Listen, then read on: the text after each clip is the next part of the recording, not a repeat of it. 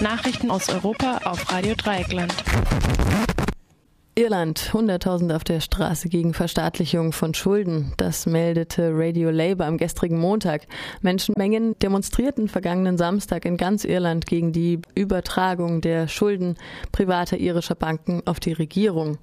Zitat, die Monster der Gier kümmern sich nicht um die vielen Eltern in Irland, deren Kinder mit der Migrationswelle weggehen. Es kümmert diese Leute nicht, wenn wir auf einem Gepäckkarren liegen, während wir eine Woche lang auf ein Bett im Krankenhaus warten. Alles, was diese Leute wollen, ist euer Geld. Sie kümmern sich nicht um die Verwundbaren, die in Angst leben.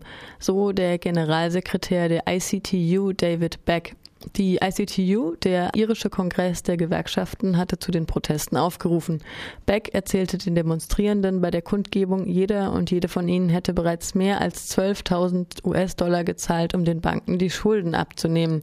Der europäische Durchschnitt läge dabei bei 257 Dollar pro Person. Zitat, was gerade auf der ganzen Welt passiert, macht wirklich einen Unterschied, so eine Demonstrantin bei der Veranstaltung. Weiter?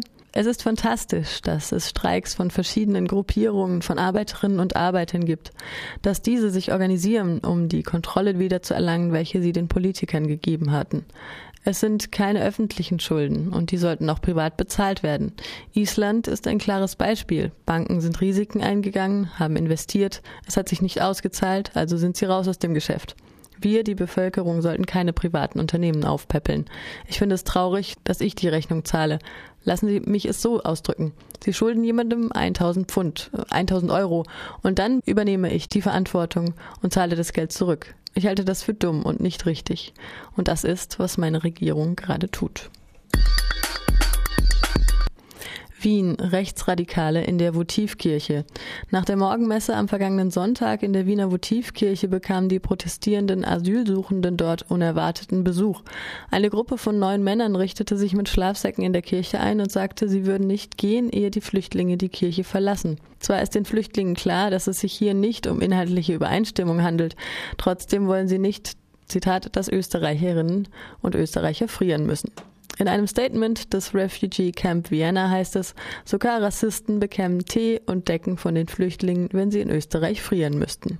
Zitat, diese Gruppe sitzt ein wenig schüchtern in der Ecke, aber wir versuchen mit ihnen zu kommunizieren. Wir wollen ihnen unsere Realität näher bringen, die Probleme in unseren Ländern und ihnen verständlich machen, warum wir hier sind. Schließlich sind wir alle Menschen. So ein Refugee. Wir heißen jeden und jede in der Kirche willkommen. Hier mit uns zu frieren ist ein starkes Zeichen der Solidarität, heißt es weiter.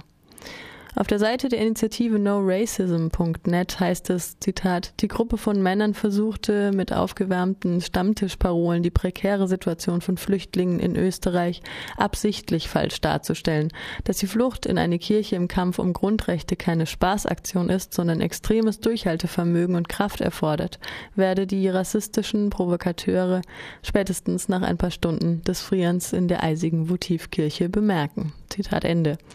Aus einer Pressemeldung, Zitat, die Gruppe wollte die Kirche gegen 16.15 Uhr über einen Seitenausgang verlassen, traute sich aber zunächst nicht nach draußen. Vor der Kirche hatten sich nämlich bereits 250 Personen zu einer spontanen Demo versammelt. Beamte mussten anrücken und eskortierten die Männer gegen 17.20 Uhr zu drei Transportern. Sieg nach Punkten für die Refugees und die Kälte. Zitat Ende. Das Bündnis No Racism ruft zu Solidarität mit den Flüchtlingen auf und fordert nun von der Caritas UnterstützerInnen freien Zugang zur Kirche zu gewähren. Die Flüchtlinge befinden sich bereits seit mehreren Wochen im Hungerstreik. In der Kirche herrschen Temperaturen um den Gefrierpunkt. Die Caritas kümmert sich rund um die Uhr um die Menschen. Für kommenden Samstag ist für 14 Uhr eine Großdemonstration am Europaplatz in Wien angesetzt. Eine Kurzmeldung der süddeutschen Militäreinsatz in Mali. Die Süddeutsche urteilte am gestrigen Montag, die internationale Gemeinschaft müsse sich auf eine lange Phase der Instabilität einstellen. Die Truppen aus Frankreich und dem Tschad im Norden des Landes wurden von der jubelnden Bevölkerung empfangen. Berlin. Zunahme der Flüchtlingsverfahren um 40.000 im letzten Jahr. Aus einer Antwort der Bundesregierung auf eine Anfrage der Linksfraktion vom 31. Januar ergibt sich folgendes Bild. Die Anzahl der Zufluchtssuchenden hat sich im vergangenen Jahr im Verhältnis zum Vorjahr um den Faktor 1,6 also von 24.000 auf 64.000 erhöht. Sie liegt aber meilenweit von den Zahlen der Flüchtlingsaufnahme der Konfliktnachbarn, wie zum Beispiel Syrien oder Mali, entfernt. Dafür hat sich die Zahl der deutschen Sofortablehnungen auf satte 30.700 erhöht. Dies entspricht dem Faktor von über 2,2. Die reinen Vollasylanerkennung erhöhte sich auf gerade mal 740 oder um den Faktor 0,15. Der Gesamtschutz, also Duldung wegen Abschiebehemmnissen von Menschen, stieg auf 17.140. Das entspricht dem Faktor 0,8. Die Zahl der widerrufenden Asylanerkennungen lag mit 537 nur knapp unter der Zahl der im letzten Jahr neu anerkannten Asylbewerber und Asylbewerberinnen. Die Zahl der Asylüberstellungsanträge nach der Dublin-II-Verordnung wegen eines vorherigen Aufenthalts in einem anderen EU-Staat beläuft sich demgegenüber auf 11.469 Menschen. Sie hat sich also gegenüber 2011 nahezu verdreifacht und ist explodiert. Mindestens 180 Flüchtlinge starben allein im letzten Jahr an EU-Außengrenzen, ergab die Anfrage weiter. Die Linkspartei vermutet aber laut Angaben des NDR, dass die Zahl der tatsächlichen Todesopfer deutlich höher sein muss. Zitat Diejenigen, die nicht gerettet werden, finden in keiner Statistik Eingang. Es ist davon auszugehen, dass die Abschottung der Wohlstandsfestung EU jährlich tausende Menschen das Leben kostet, sagte die Linke Ulla Jelpke. Die Zahlen waren die ersten Angaben, die die Bundesregierung zu Todesopfern an den EU-Außengrenzen gemacht hat. Frankreich endgültige Verabschiedung des Gesetzes zur Ehe für alle. Das meldet die Zeit am Montag, den 11.02., also gestern. Gleichgeschlechtliche Paare in Frankreich dürfen nun heiraten und auch Kinder adoptieren. Das Gesetz Ehe für alle soll heute verabschiedet werden. Das französische Parlament unter François Hollande hatte den Entwurf bereits vor Monaten vorgestellt.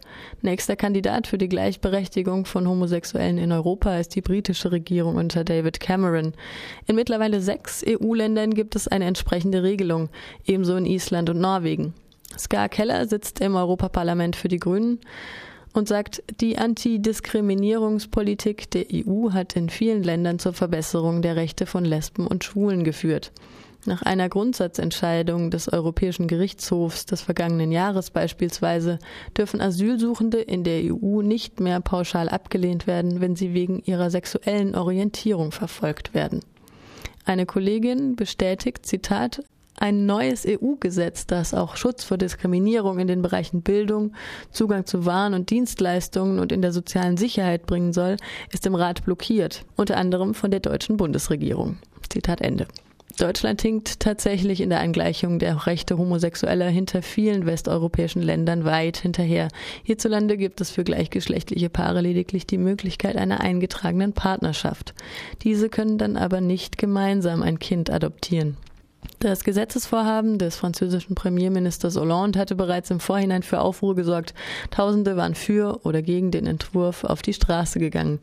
Die GegnerInnen kamen überwiegend aus religiösen Zusammenhängen. Dennoch zeigt eine Umfrage, dass rund zwei Drittel der französischen Bevölkerung die Ehe für alle gutheißt. Und noch eine Meldung von der Nachrichtenagentur Frat News ANF. Der Reporter Ismail Yildiz wurde mit, zusammen mit sechs anderen Journalisten aus der Haft entlassen. Einige von uns, so Yildiz, wurden entlassen, aber es ist noch nicht genug, um uns frei zu fühlen und dass Gerechtigkeit getan ist. Wir können erst von Gerechtigkeit sprechen, wenn alle inhaftierten Journalisten sowie Zehntausende kurdische Politiker und Politikerinnen befreit sind. So Yildiz auf der Plattform ANF Frat News Agency